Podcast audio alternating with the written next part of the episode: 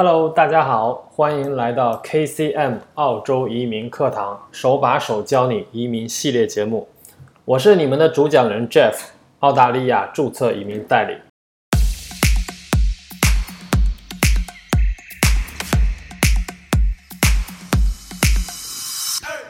本期呢，我们来讲最让移民申请者头痛的问题——雅思考试。三年前，移民局开始接受 PTE 考试之后呢，越来越多的人转向了 PTE。相比雅思考试，PTE 呢更容易出现高分，比如四个七十九分，从而得到二十分的移民加分。这里呢，先给大家普及一下澳洲各个机构对英语成绩的要求。EUI 申请呢，必须要达到雅思四个六以上，呃，成绩单是三年以内有效。EA 工程师职业评估的要求是雅思四个六，嗯，两年有效的成绩单。VET 和 ACS，呃，IT 职业类的职业评估呢都没有语言的要求。呃，要想考虑幺八九或者新州幺九零提名签证的朋友呢，那需要达到雅思四个八或者同等的水平。护士、会计、中医等专业的职业评估，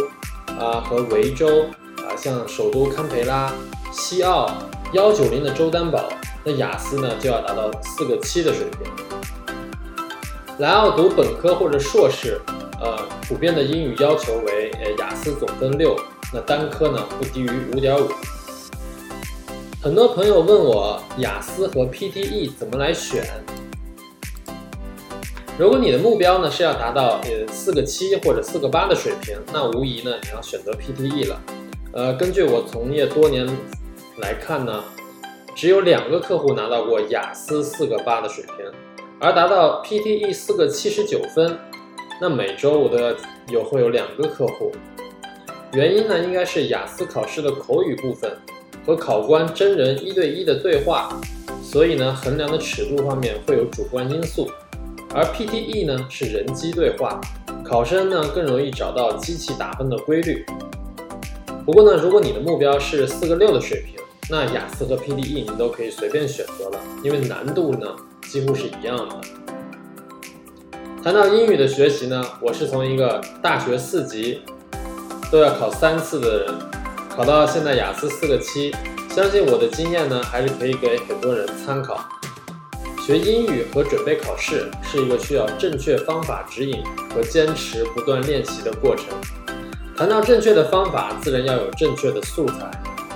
这里呢，我只推荐大家用剑桥官方出品的备考书籍，比如雅思核心词汇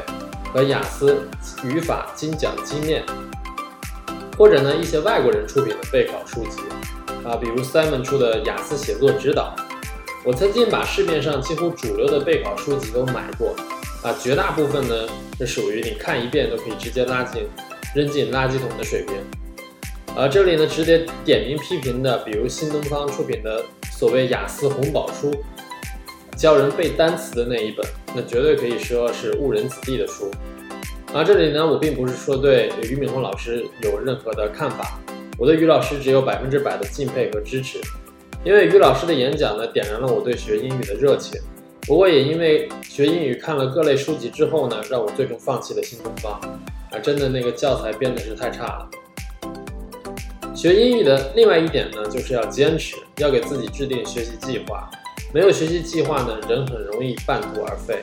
这里大家可以把英语想象为去健身房练肌肉，只有不断练习，形成大脑和嘴部的肌肉记忆，你才能真正提高成绩。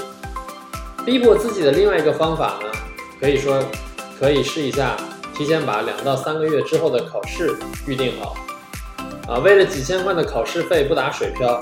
相信我，你怎么也会努力一把的。